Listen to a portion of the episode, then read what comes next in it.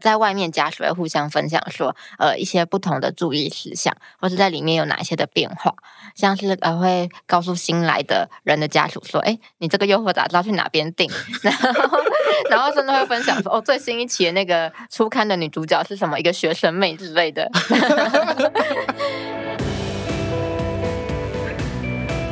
嗨，大家好，欢迎收听润男的润，我是润滑液男孩。在每一集节目中，我都会邀请特别来宾来到我的房间，一起讨论性、身体或亲密关系等议题。你准备好了吗？我们要开始喽！欢迎回到润南的润，我是润南。那上周我们邀请到了到监狱走一趟的这个男同志学长，跟我们细致的分享，从一位男同志感染者的受刑人角度，他看到这个监狱生活架构，还有他们的生存策略和男同志这个性和欲望与亲密关系。那甚至在节目还没有上架之前，我跟很多朋友聊了这集内容啊，就引起很多人的高度兴趣。大家纷纷的说：“哦，我从来没有想过监狱里有同志。”或者是哦，原来是还有就是可以关心或理解这样子同志受刑人的样貌，就是大家其实就觉得很遥远。但是其实我觉得监狱啊、法律啊，或者是刑罚这种东西，其实跟我们的日常生活也是息息相关的啦。就是我们期待犯错的人他受到怎么样的惩罚，以及我们有没有期待受到处罚之后可以回归社会？那处罚完之后他会变得更好的人吗？还是这只是一个哦？我们眼不见为净，一个治标不治本的机制。那如果监狱的存在是为了让社会更好，那我们可能真的不妨要开始了解和关心一下现行的这个机构和制度有没有达到这个目标。今天延续上周的话题，邀请在监狱里面担任社工师的巫富彤来跟我们聊聊他的观察以及心得。欢迎社工师富彤，Hello，Hello，大家好，我是富彤。哇，很难得，就是我们上一次就是邀请了这个受刑人来到这个节目，然后今天我们又从就是机构里面的另外一个角度来聊聊里面的结构或者是性别的观察这样子。刚才可以请馥彤跟我们做一下自我介绍吗？您是什么时候开始进入监狱这个机构里面？嗯，差不多从二零一九，然后断断续续有在做狱政相关的工作，做担任社工师这个角色吗？对。哦，所以像我们的这个监狱里面都会有配置社工师。嗯、呃，对，从二零一九年开始，各个监狱大量引进社工进来。那为什么会需要社工师在监狱里面呢？嗯、呃，里面蛮多人都是社会的弱势，是底层，然后他们在外面从来没有接受过相关的服务，所以当他们进来的时候，是他们第一次碰到社工。那我们的工作就会协助他们在里面的心理辅导、适应，还有出监的转衔，例如说安排他们出去以后找工作、找地方住，或是他们需要看医生等等的。嗯，那我有点好奇，就是对馥彤来说，怎么会想要去监狱里面工作？呃，因为我在之前是做游民工作，做了蛮长一段时间。那在工作过程中，有一些个案，他们会去到监狱服刑，因为诈欺的关系，或是呃，因为窃盗、毒品等等进去监狱，然后进去监狱了以后再出来，有些人会这样反复进出很多次。那我就很好奇，他们在里面的时候过着什么样的生活，然后进到监狱这段过程对他们来说又有什么样的影响？所以，呃，我那时候就会一直问他们，然后在他们入境的时候，也会跟他们通信，会去看他们。那当然，就是对他们来说，人还在里面的时候，不太方便透露的太详细、太具体，会怕影响到他们在里面的生活被刁难，所以我就更想要了解，诶，那他们在里面到底平常吃什么、穿什么，然后跟其他人的互动又会是怎么样子？所以我后来就转到监狱去工作。因为我开始会注意到馥彤，是因为你有一个 Facebook 的 Hashtag，就是那个监所便当时机，就是你会分享在你在里面的观察，然后就附上一张便当的菜色，对。我觉得就是社工师这个角色，他他其实可以很细致的理解和观察你的个案，或者是整个环境到底是怎么样子，所以我都可以透过你的文字，就是稍稍微的看到和理解监狱里面的一些相关的文化，我觉得非常有趣，然后也可以感受到你应该是呃想要做一些改变，就是里面常常会提到一些呃你觉得奇怪的事情，或者是觉得应该要被改变的事情，这样子。所以也是开始走向这个监所改革的路线吗？呃，就我觉得，无论是里面的受刑人，或是里面的工作人员，在里面都有许多的为难的地方。那这两个角色都需要可以有被更好的对待，他们才可以跟彼此是一个呃共处的状态。就他们两个不是一个零和关系。嗯，不是说如果今天提升受刑人的权利，那里面的狱政人员、管理员就会变得嗯比较弱势，比较对比较弱势。其实是不会的。对，而是如果里面的受刑人可以有更好的对待，然后管理员可以有更好劳动条件，那他们可以更呃更温柔的对待彼此。嗯，我觉得大家听到这边可能有点好奇，作为一个社工师在监狱里面，呃，会做什么样的工作？一天大概会做什么样的事情呢？呃。不同监狱的呃社工的工作的形态可能不太一样。然后我目前的话会是协助他们在入监的时候，一开始他们会先遇到我，然后会先了解他们在入监有没有什么样需要协助的地方。例如说，有人可能嗯、刚进来，然后外面的家人会有些事情还没有处理好。例如说，他的家里爸爸妈妈年纪很大，没有人照顾，或他有小孩，然后在外面需要人家抚养。那我就会去协助他处理外面家人的安置照顾问题。那等到他要出去的时候，我们会跟他讨论未来出去的规划，他想要做什么样的工作，然后有没有地方住，他在未来的生活里面，他有觉得哪些需要帮忙的地方，然后他在监的期间，他有没有可能，例如说，嗯，有些人是要申请一些身心障碍或申请一些福利资源的时候，他也可以找我来帮忙。嗯，这样听起来好像就是跟你之前在芒草新做的事情有一点点类似，就是要支撑起，就是收集各种的资源和资讯，然后去撑起这些呃受刑人或者是游民他们需要的一些基础的的这个福利啊，或者是资源，把它收集起来，然后撑住他们的生活，这样子。对，要希望可以让他们跟各个服务是有效串联起来的。嗯，那你有帮那一位回收的婆婆处理她的回收品吗？他是因为我看到你的文章说，他他最担心的就是他那些回收品。呃，这个没有，我也很遗憾。嗯，所以你真的会看到很多大家入监的原因，哦，可以看尽很多人生百态这样子。呃，对，例如说有一些人，他可能是进来是因为偷窃，但他偷的东西是卫生纸、超商的雨伞架。这种雨伞架，雨伞架，这种根本就没有什么经济价值的东西，嗯、所以他其实呃根本就不是为了想要去获取一些利益而去做这些事情。可能偷卫生纸，卫生纸可以换多少钱？嗯、但是没有人在这个过程中发现人哪里不对，就整个司法体系没有人发现这个人可能是有一些异状，然后没有人发现他原来可能是生病了。嗯，他有些精神疾病需要协助，所以他就因为这个样不断的偷窃，在入监出监、入监出监，反复了十几年。嗯，所以其实很多人的入监，他并不是真的作恶多端，或者是无恶不赦，然后才可能进去监狱。很多是可能在日常生活中就没有好好的被对待或者照顾，或者整个成长过程都有些问题，这样子。有蛮多人是遇到这样的状况，然后他在外面从来没有获得任何人的协助过。嗯，那社工师刚好在这个角色，好像就可以提供蛮多的协助。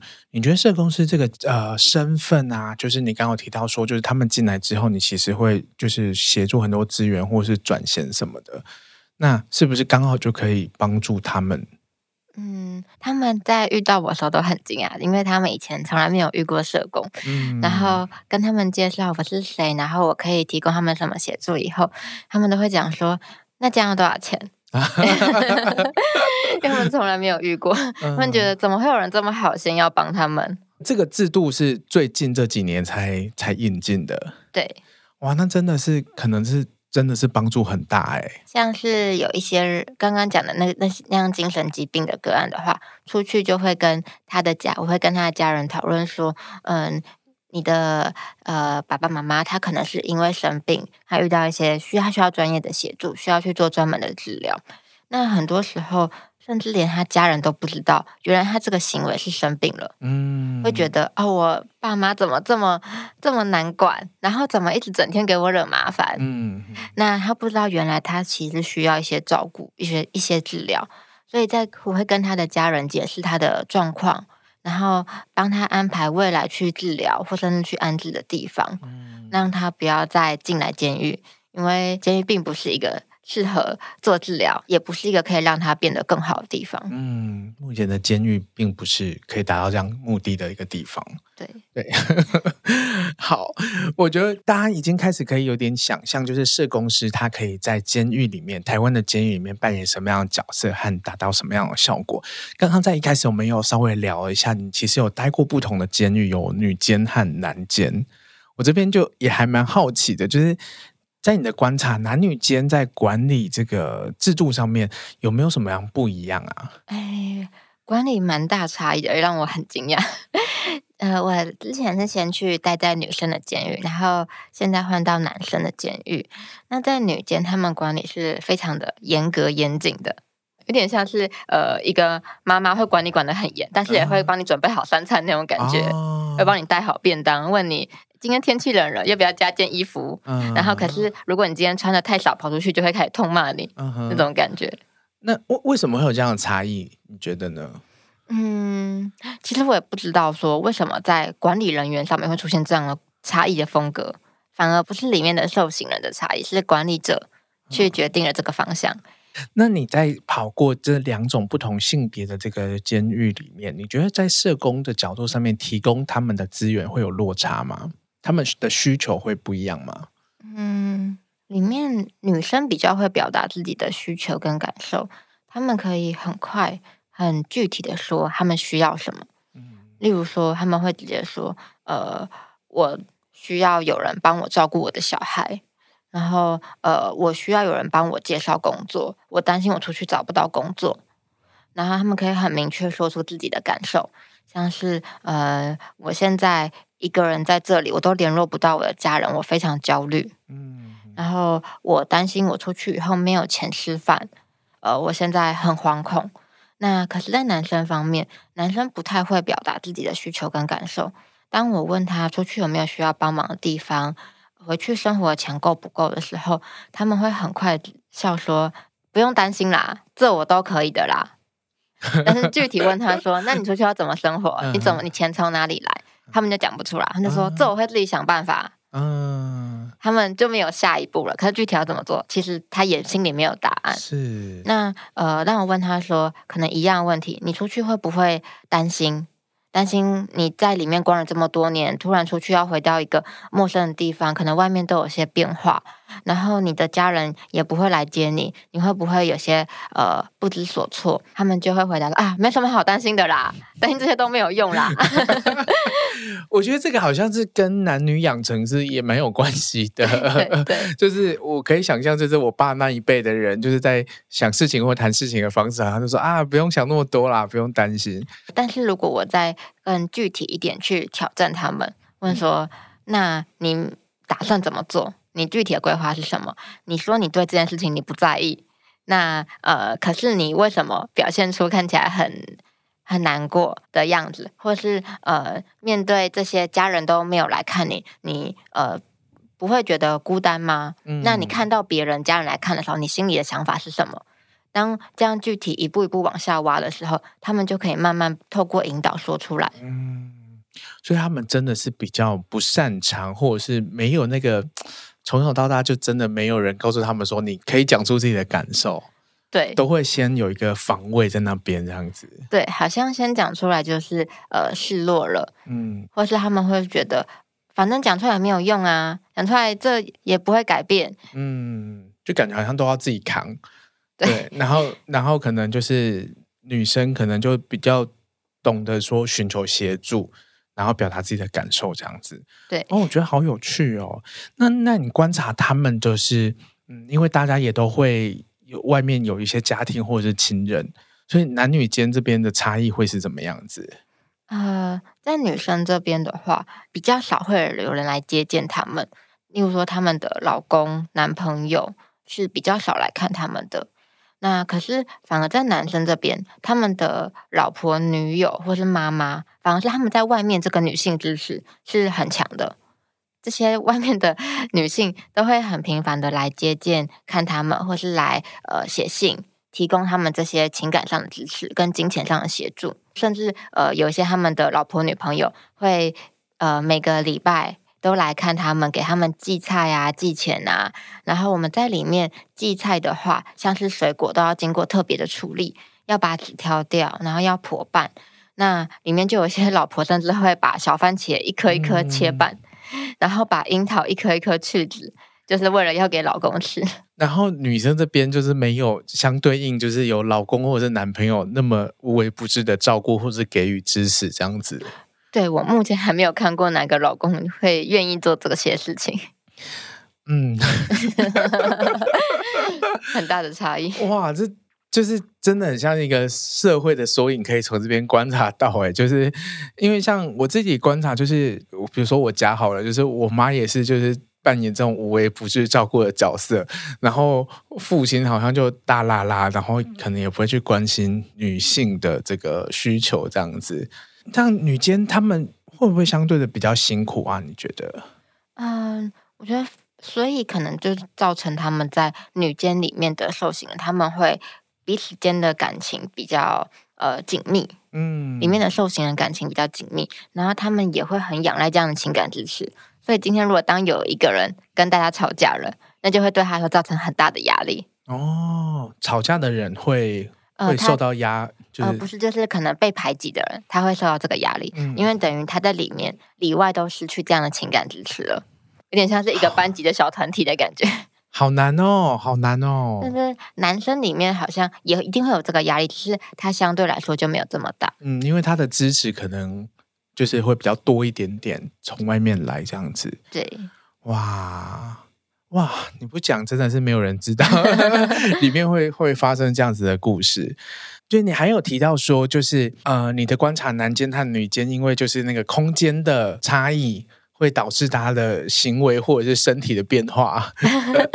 哦，呃，因为男女的受刑人的比例是差不多一比十，就是里面女生是少数，所以女生相对他们的收容空间比较小，他们也呃可以运动的范围也比较少。嗯，那通常女生就会关越久，会比较越容易变胖。嗯。然后可能原本在外面进来开始是一个呃很瘦很骨感的女生，然后通常进来没多久以后就会变得呃身体呃胖很多。嗯，那他们也会担心，哎，我出去以后，我男朋友、我老 我老公还会不会喜欢我？嗯，嗯，但在里面的男生反而都是越关越壮，嗯，都会变得练得胸肌很大很强壮。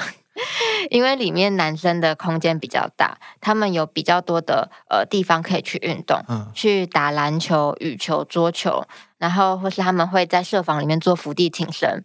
那我甚至看到很多呃，无论不同年纪，年轻的或到中年的大叔，他们很多都还有腹肌，嗯，他们在里面会用滚轮。哇哦！所以可以想象，就是他们的就是可能作息是很规律和正常的，然后饮食也是。规律和正常的，对，然后又有时空间运动，所以他 身材就是会变好这样子。对，然后可以拉单杠拉很多下。哦，哇塞！我原本是想要稍微破除一点大家就是对于就是监狱里面男体的这种不切实际的幻想，殊不知 看起来没有哦。殊不知你们的幻想是正确的。对，真的很壮，又壮，然后又有刺青，然后就是很性感这样子。你之前还有提到说，就是说里面的异男的那个亲密互动，你有观察到这个部分？对，里面让我蛮惊讶，就是呃，在外面我身边的异性恋男性朋友，他们之间的肢体距离是很遥远的，嗯，就是没事不会碰到对方，嗯，但是呃，而且能能隔多远就隔多远，对，即使是好朋友也是，就绝对不会跟对方呃勾肩搭背，但是在里面的异性恋男性，他们平常是会抱抱的。抱抱怎么样的抱抱？是见面就抱一下这样子？呃，例如说，可能大家一起在工厂作业，然后就会从后面抱住对方。或是可能我平常在工厂跟大家讲话、上课的时候，他们就会抱住前面的人，然后或是也会呃搭着前面的人的肩，啊、然后再摸对方的呃手臂，就会勾着他的手这样子。可是就你理解，他们是异男，对，是看起来非常明显的异性恋男性。哦，哎，我觉得这跟就是高中我们念男校的感觉很像，哎、哦，男校也会这样吗？会，就是比如说我我高中的时候，我就会有那种。明明就异男有女朋友，可是他就是会下课的时候叫我坐在他的大腿上，然后抱着，然后会跟大家说他是我女朋友哦。然后或者是上课的时候，就是隔一条走道嘛，然后他会牵我的手啊。对，为什么？好意外哦。好像我也不知道哎、欸，我我觉得就是你刚刚提到那种男生之间、一男之间那种身体距离，他也是。被养成的，就是被说你应该要就是这样很奇怪什么的。可是，在更早期一点，大家的身体之接触其实是很亲密的哦。哇哦，很惊讶。那等到毕业以后，这个距离就会慢慢分开了吗？对，我觉得好像就是进到大学之后。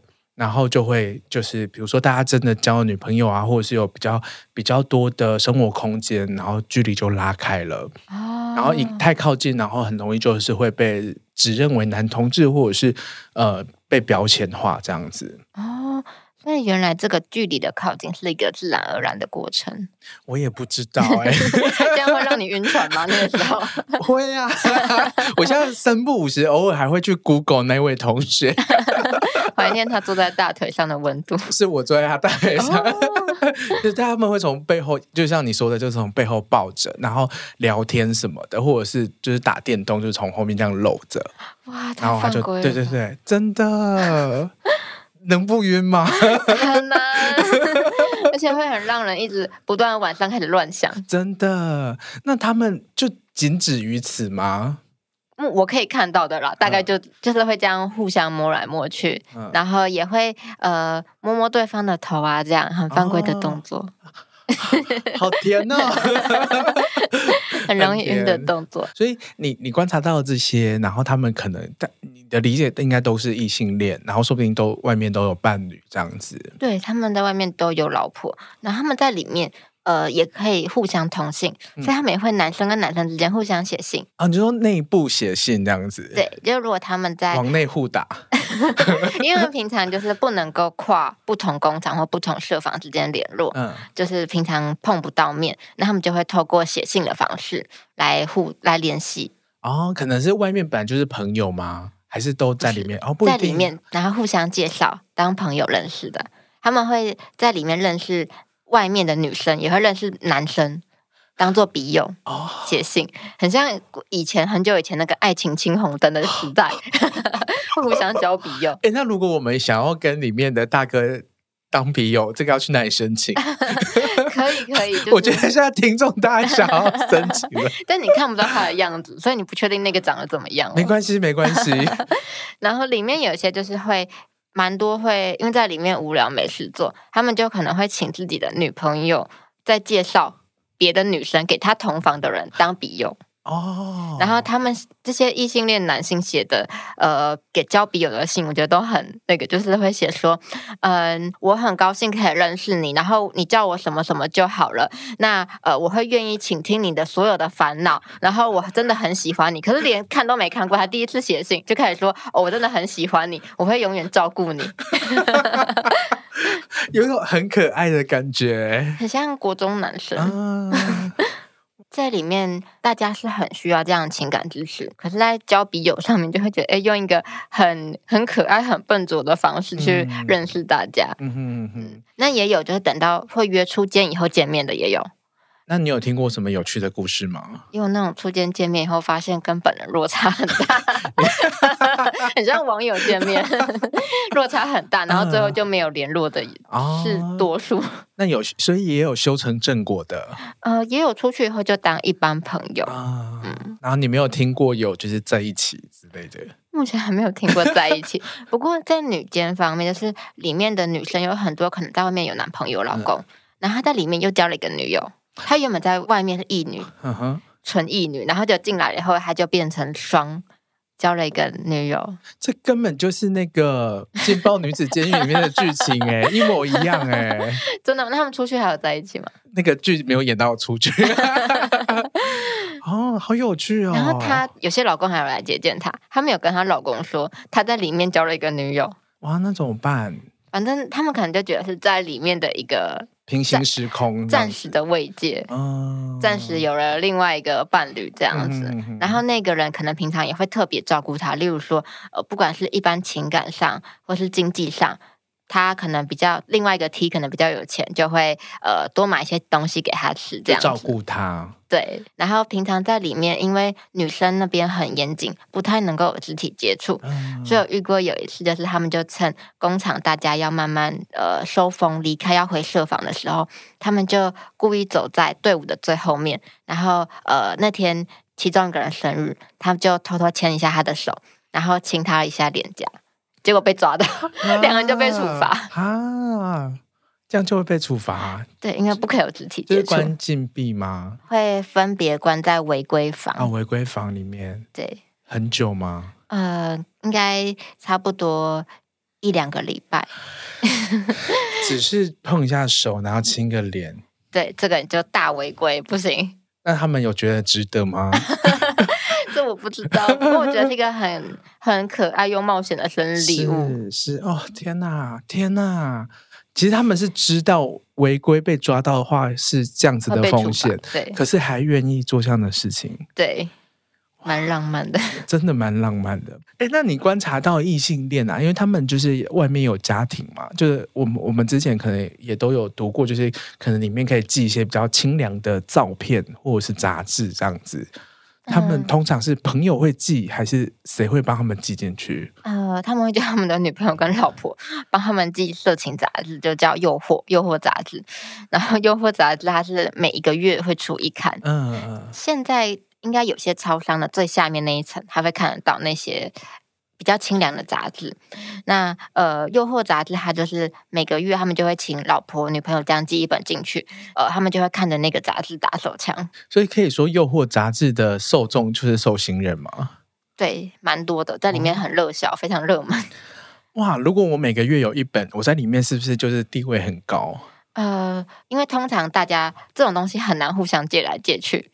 就是，所以要如果你有了，大家可能都会比较愿意跟你当朋友，会希望你可以借他，然后给、嗯、会给你一些好处，这样子。好有趣哦！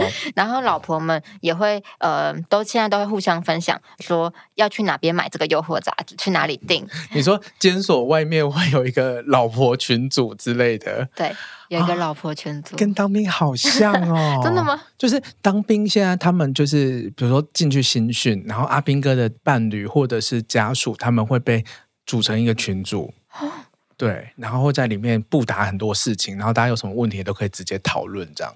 哇哦，原来阿兵哥也有，对，叫眷宝、眷属、宝贝的啊，宝眷，就 I don't know，就是一个对很可爱的一个一个名字，这样子。哦，哦所以就是他其实，在监狱里面有一个网络关系，然后在外面，他们的亲人可能也会形成一个网络关系，然后去支持里面的在受刑人这样子。他们在里面会互相分，呃，在外面家属会互相分享说，呃，一些不同的注意事项，或是在里面有哪些的变化，像是呃，会告诉新来的人的家属说，哎，你这个诱惑杂志要去哪边订，然后，然后甚至会分享说，哦，最新一期的那个初刊的女主角是什么，一个学生妹之类的，然后呃，也会分享说要怎么样用可以符合现在寄这些杂志跟照片的规定里面去。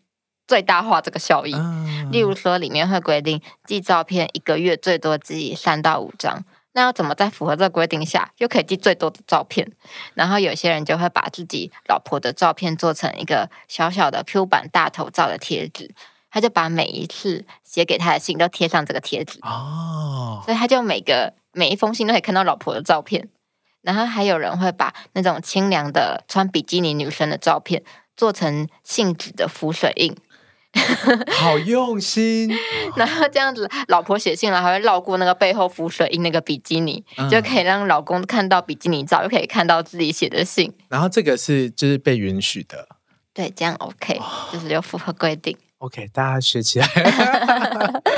哎，那我那个老婆他们会担心吗？就是说。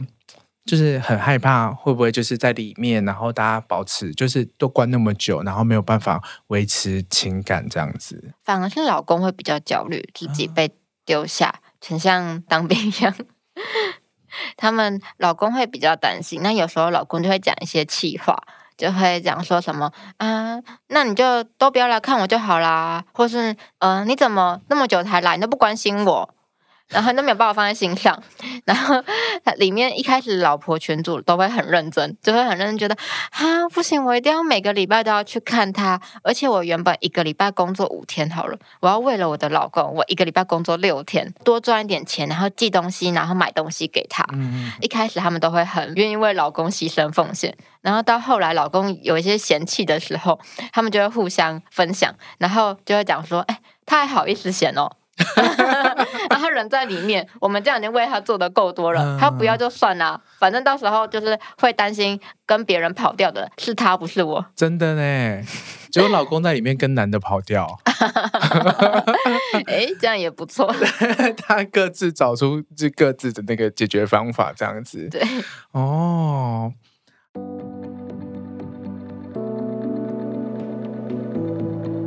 感谢正在收听润南的润的你，我是润南。从高中开始啊，我创立了地下的同志社团，参与性别运动。高中的我总是想象，有一天我要在嘉义高中的雨桐树下和我最爱的人结婚。上了大学，发生了润滑液事件，因缘际会之下，我开始透过分享各种情欲故事、多样的身体经验，来作为抵抗单一异性恋想象的社会。这个部落格成为了我介入和参与社会的方式之一。一眨眼，我写了十五年的情趣用品心得文，上百篇的玩具体验和旅游故事。然后最近这三年，我做了润南的润这个 podcast 节目，就是这个和你再一次相遇的地方。只是用不同的媒介，但我想要做的事情还是一样。我希望这个世界很包容、很有趣、很有弹性。透过节目，我希望能够撑出一个小小的角落，让人可以自在，让妖魔鬼怪可以生存，让我们可以彼此陪伴。如果你也喜欢我正在做的事情，喜欢我的文章和节目，有一个可以支持我的好方法哦。欢迎大家到节目资讯栏点我的部落格或者是卖场，看我用心和用身体亲身分享的玩具介绍，然后加入购物车结账。玩得开心的同时，也能够让我持续做出更好的内容哦。刚刚你有提到说，在女间，就是大家可能会找一个伴侣这样子，然后就会被认出来是女同志的这样一个身份。你觉得，就是同志的身份在监狱里面会被歧视吗？在女间不会哦，嗯，就是女间好像大家都。可能是不知道是不是因为女生原本身体界限就呃没有这么明显，所以在里面女生之间的亲密并不会被用异样眼光看待。嗯，然后在男间的话，呃，我觉得很很看他那个设防的环境。例如说，他今天这个设防都是一些比较传统的、比较阳刚的人的话，会可能有些耳语。但是如果呃大家都是这一房比较多，都是那种呃开放年轻人，不一定是呃同志。但是他们也不会说些什么。嗯，那我之前也有看到你的文章，就是有提到，就是呃，女监这边其实有女生可能是怀孕的过程是在监狱里面的，这个部分可以请你分享一下吗？她可能会遇到什么样的状况？这样子。嗯，我们有些人可能是进来以后才发现她怀孕的。嗯，因为有因为大部分的人可能在外面的时候，她的生活就比较不规律，所以她生理期也比较不稳定。那她进来后才发现她怀孕，那她要有些人会选择要生下来，或是要拿掉。可是，呃，她要拿掉这件事情本身就会需要一个门槛，就是她我们要去介护她到外面的医院去做这样的手术或是服药。那介护到外面看医生需要计程车的费用，需要大医院的费用，差不多就要一千块上下。嗯，所以它是一个很有经济门槛才可以去拿掉的事情。所以如果今天他没有钱，他其实连要拿要堕胎都有困难，他只能选择生下来。在监狱里面生小孩，我觉得这个好难想象哦。呃，有遇过有一些她是在里面怀孕。那刚刚前面讲到说，女监的空间比较小，所以呃，看过那些怀孕的孕妇，那些妈妈，他们在里面通常都会说，孕妇要做些运动，要多散步、多走路什么的。可是因为那空间太小了，所以她挤在一个两个人挤差不多两三平大的房间，而且要含那张还要含一张床，嗯，所以她可以走动的空间其实非常的狭窄。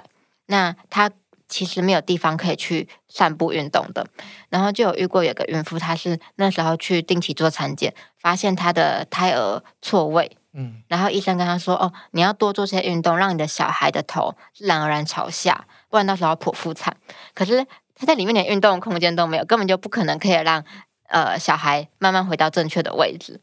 那她也会呃，因为在里面缺乏这些适当的饮食。营养，然后跟运动还有照顾，所以让她在整个怀孕的过程都很辛苦。嗯，尤其孕妇的体温会比一般人来的高，在里面也没有空调，嗯，所以她在里面那段过程是过得很不容易。哦，那小孩子生出来顺利生下来之后，可以在里面养吗？诶，可以，可以最多养到三岁。在已经是一个很小的空间，然后又多塞一个小朋友。然后一开始的这个小朋友，他其实很辛苦诶，就是要两三个小时就要一次起来一次起来一次这样子。对，在里面有育婴育儿室，然后育儿室里面就空间会比较大一点点，嗯、就等于是他一个人也可以有一间设房，然后他就可以平常在这边照顾小孩，但是他要呃二十四小时。一直以来都只有他跟小孩在一个房间里面，那个压力也很大。对，然后他就要边单手抱着小孩一整天，然后要边去同时做那个洗碗、洗衣服的动作。哦，很辛苦哎，非常辛苦。然后如果小孩可能哭的比较大声的时候，或半夜在哭的时候，其他的室友们也会反应，就会觉得哎、嗯，怎么那么吵呢？可能会骂他，嗯、所以他在里面蛮为难的。就是压力其实很大，就是各方各面这样子。对，那通常都会在里面育婴吗？还是会送出去？呃，有一些人他们会在里面养，因为他怕把小孩送出去以后，就外面没有家人可以照顾，就要被社会局安置。嗯，所以他们有些人会选择在里面养。那在里面养的小孩，嗯，可能是因为在里面的刺激比较少。然后，而且在一个陌生的环境，所以我看到蛮多都有发展迟缓的问题。嗯，他们都长得比同年龄的小孩来的小，然后可能不太会说话，不太会表达，很像一个洋娃娃一样。嗯，就是都看起来呆呆静静的。嗯，就是那个社会刺激是不够的。对。然后，呃，另外一个特别的是，只有女监才可以带小孩进来。男生不行，就如果你一开始你假设你的小孩在外面一岁大，然后你要入监了，你是可以把小孩带进来养，但是如果男生的话就不行。Why? Why? 因为他们假设，呃，他们觉得男生不会照顾小孩，嗯，然后之前有跟他们讨跟管理人员讨论过这个问题，他们觉得男生很凶，男生很坏，或是呃男生会骂脏话，会带坏小孩等等的，男生不会照顾，所以。他们不能带小孩进来，但其实里面很多女生也会有一样的这些行为，就是可能也会骂脏话啊，嗯、或是没有人一是天就是天生的照顾者，天生的妈妈，他们也是后来进来里面才学的。嗯，那这些男的受刑人，他们的小孩子怎么办呢、啊？他们外面有妈妈跟老婆啊。哦，刚刚讲说我们会在他入监的时候进来做入监调查，嗯、就会问他说：“你在外面有没有小孩需要照顾？”每个都说没有，嗯，因为他们都把小孩交给外面的女性照顾，嗯、然后也会让很多的男性其实跟他们的小孩是很疏远的。那等到他们要出街那一刻，他们就会开始烦恼说：我要怎么跟我的小孩维系感情？嗯，然后我跟他一直都是一个很疏离的关系，我现在突然不知道该怎么回去面对他。哇哦，一方面是很难想象说小朋友在监狱这样的环境里面长大，因为。像我的年纪，就是身旁已经有很多小很多朋友，其实都已经开始有小孩，然后大家就会开始无所不用其极，有各种资源、玩具什么的，就要给很大量的刺激，然后带出去玩，甚至出国去玩，然后就有点难想象，就是到监狱里面成长，就的确像你说的，可能就是有很多社会化和刺激上面的不足，这样子，嗯，感觉好像。不知道哎、欸，我不知道就是怎么样才叫做对对他们好，或者是对小朋友好这样子。嗯，这个也是很两难的问题。嗯，可能在他们真的如果选择要带进去，是因为外面可能真的没有人可以做得比他更好。就比如说，外面是一个爸爸，然后 爸爸又不想负担这个责任之类的。嗯，但也有人说，交给社会局养会不会比较好？去被强制安置比较好？嗯、那时候有遇过有一个呃妈妈，她就是也是带小孩进来，然后社会局就进来跟她讲说，她要帮她把小孩拿去安置，然后她非常的抗拒。嗯，她觉得为什么我可以照顾啊？那呃，那时候那个社外面那个社工就觉得，嗯、呃，你就是你外面的家人没办法帮你照顾，你外面家人有吸毒，然后你自己也是吸毒进来，所以你没有一个好的照顾能力、好的条件，然后你家里经济状况又不好，所以社会局帮你照顾会是最好的选项。嗯，可是我一开始也这样觉得，就是觉得嗯，听起来都很合理啊，他的呃，可能在能力或资源上面都是比较薄弱的。但是后来想想，就是呃，如果今天我们觉得他的这个照顾小孩的网络不够紧密、不够绵密，那我们为什么没有办法想办法把他把这个网络可以变得足够坚强，去承接住这个小孩？嗯，让他留在原生家庭里面，有足够的资源去协助他。这是另外一个很复杂的议题。对，对，我好好难想象。我我觉得我很难想象，是因为。我从来没有机会去想象，我觉得一般人可能也没有机会去想象，就是我们进到监狱里面会发生哪些事情。我觉得这也是我很想要把这一题，就是让大家听到这个议题的一个很主要的原因。我不是说大家都有机会去 监狱里面，可是我就觉得人生就是很复杂，有的时候你不是你不努力，或者是你你做错了什么事情，很多时候就是就像那个乳酪一样，就是。洞洞洞，很多洞叠在一起，就是掉下去。嗯，对，你就是就是会这样子，这样。对，我觉得这的确是呃很难想象的。就就像我之前服务的，无论是游民或受刑人一样，他们从来没有想过自己有一天会变成这样。嗯，像之前遇过一个游民，就说他以前他是一个有能力的人，他自己是一个老板，他就常常会来龙山寺庙前面发便当给大家吃，或是来龙山寺这边拜拜。他看的那些在地上的游民，他想的就是我今天是一个帮助别人的人。那些躺在地上的人可能有些困难，或者他们可能是呃不努力的人等等，但是我绝对不可能会变成跟他们一样。结果没想到后来经过呃一些意外，他失去了工作，然后失去了家庭，就换他不得已来到街上流浪的时候，他说他从来没有想过自己有一天会变成那些他帮助人的角色。嗯，我觉得就跟很多的受刑人一样，他们从来没有想过自己有一天会进来关，嗯，然后就来到这里了。我呃之前刚去女监服务的时候，我那时候很嗯晚上常常做噩梦，我会梦到我呃一起夹在这些受刑人的队伍之中，跟他们一起在列队排队，然后呃我的同事、我的管理员们、同事们，他们就对我吆喝说：“走快点！”天哪！你们也需要心理师，就感觉就是就是你刚进去就作为一个呃社工师这样子，就会感受到这样的压力。那感觉很像就是在监狱工作里面的所有的狱政人员，其实是不是也是蛮蛮有压力的？我在辅导里面受刑的时候，里面的狱政人员、管理员常常跟我说：“我也很需要辅导啊，你也可以来辅导我吗？”嗯、就是因为他们在里面工作的时间很长。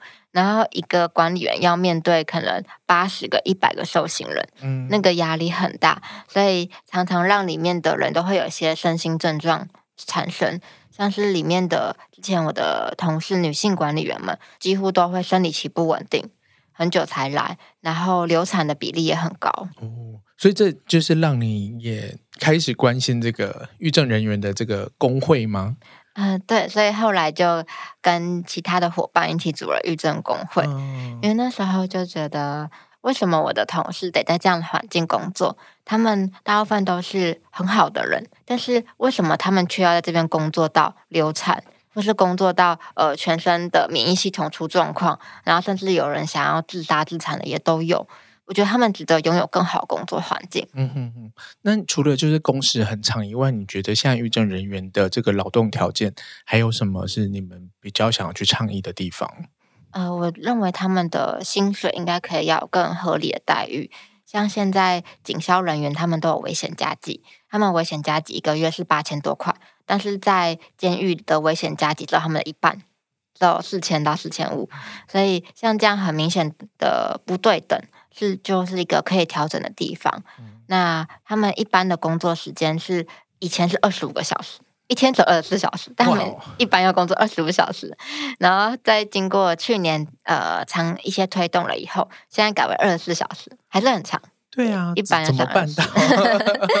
对，所以就是希望未来工时可以慢慢降低。嗯，就是主要就是调整他们的这个劳动的条件，就是工时上面，还有一些呃薪水上面，就是可以慢慢的符合正常的标准这样子。对。哇，这样其实是真的蛮辛苦的。今天这样一集听下来，就是有稍微听到，就是呃，不同的从社工师的这个角度来看受刑人，男受刑人和女受刑人之间的差异，然后和受刑人之间他们的这些生活的样貌和性别之间的不一样的地方。对，所以各位听众，如果你也关心性别议题，也关心同志处境的话，我觉得或许也可以试着透过这两集的节目一起思考说，哎，如果我们想要有一个更好、更平等的社会，大家可以更自在，没有。压迫的生活，那我们现在有了这些处罚机制，我们这些监狱机构或者是法律司法，能不能有更好的改革，然后让社会变好？我们可以在哪边看到相关的资讯呢？就是不管是监狱改革，或者是这个狱政工会的部分。嗯，我们有脸书，就叫台湾狱政工会，可以在上面 follow。所以，我们就是可以在脸书上面搜寻到这个台湾狱政工会。来看相关的这个议题，然后大家也可以搜寻，就是在 Facebook 上搜寻这个监所便当实记，我觉得很好看。虽然便当看起来真的都不怎么样，对。如果你关心的话，我们就可以从这个两个管道来稍微了解，然后看可以啊、呃、一起加入，然后看可以做什么样的事情。非常谢谢富同社公司，让我们就是有更多了解一点点监狱里面的样貌。谢谢你，谢谢。那大家下次再见喽，拜拜，拜拜。